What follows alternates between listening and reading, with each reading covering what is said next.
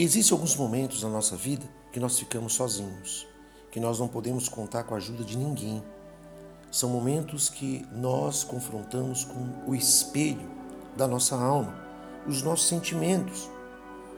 Sabe que aquela pessoa, por exemplo, que não consegue se ver nesse espelho, quando eu digo isso, eu digo olhar para si mesmo, ela acaba se decepcionando, ela acaba sendo aquela pessoa fraca que se vitimiza.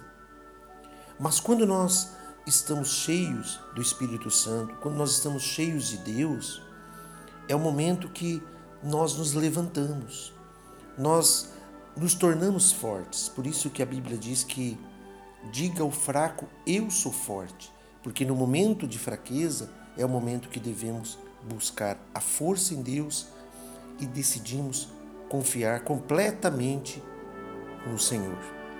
Saiba que se ninguém se importa contigo, Deus se importa. Ele está atento à tua oração, ao momento que você o busca. O Senhor está com seus ouvidos abertos para nos ouvir e, através do seu Santo Espírito, nos conduzir. O Senhor não nos decepciona. Ele não nos frustra. A Bíblia diz que não será frustrada a nossa esperança, nós que confiamos em Deus. Então não importa o que você esteja passando nesse momento, o que você esteja sentindo, saiba que Deus está com você.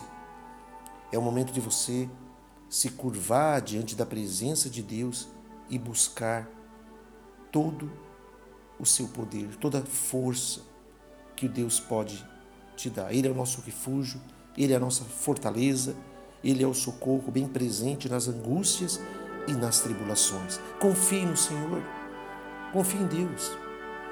A Bíblia diz nos Salmos 142, versículo 4 e 5: Olha à minha direita e vê, pois não há quem me reconheça, nenhum lugar de refúgio, ninguém que por mim se interesse. A ti clamo, Senhor, e digo: Tu és o meu refúgio, o meu quinhão na terra dos viventes.